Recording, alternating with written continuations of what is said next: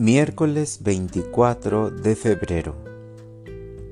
A un corazón contrito, Señor, no lo desprecias. Lectura del Santo Evangelio según San Lucas. En aquel tiempo, la multitud se apiñaba alrededor de Jesús y éste comenzó a decirles, La gente de este tiempo es una gente perversa pide una señal, pero no se le dará más señal que la de Jonás. Pues así como Jonás fue una señal para los habitantes de Nínive, lo mismo será el Hijo del Hombre para la gente de este tiempo. Cuando sean juzgados los hombres de este tiempo, la reina del sur se levantará el día del juicio para condenarlos porque ella vino desde los últimos rincones de la tierra para escuchar la sabiduría de Salomón. Y aquí hay uno que es más que Salomón.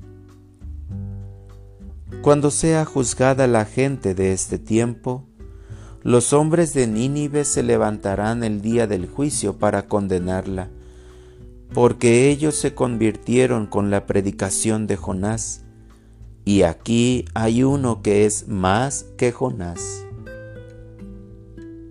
Palabra del Señor. Oración de la mañana. Señor, que mi vida sea el perfume de tu amor. Señor, por la gracia del nuevo día, bendito seas por el don del mensaje de tu palabra que hoy me regalas en la misa y me llega a través del profeta Jonás, bendito seas, aunque le llamen el profeta rebelde porque no quería obedecer a Dios. Pero Señor, cuando Jonás se comprometió y fue a comunicar no su mensaje, sino el mensaje de Dios al pueblo de Nínive, se convirtió Jonás y se convirtió el pueblo. Fue cuando Jonás se convenció que no era él quien convierte y salva. Se convenció que su discurso mental estaba fuera de lugar, porque lo que vale ante Dios es el discurso divino. Señor, bendito seas porque amo tu discurso y lo difundo. Bendito seas porque oro como tú oras, amo como tú amas, trabajo como tú trabajas y sobre todo, porque con tu gracia obedezco la voluntad de Dios.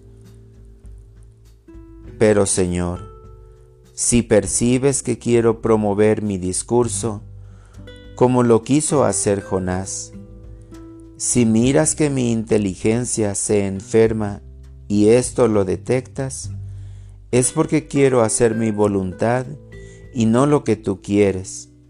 Por tanto, sáname, regrésame a tu palabra, que la mirada nunca se apodere que la mentira nunca se apodere de mi inteligencia.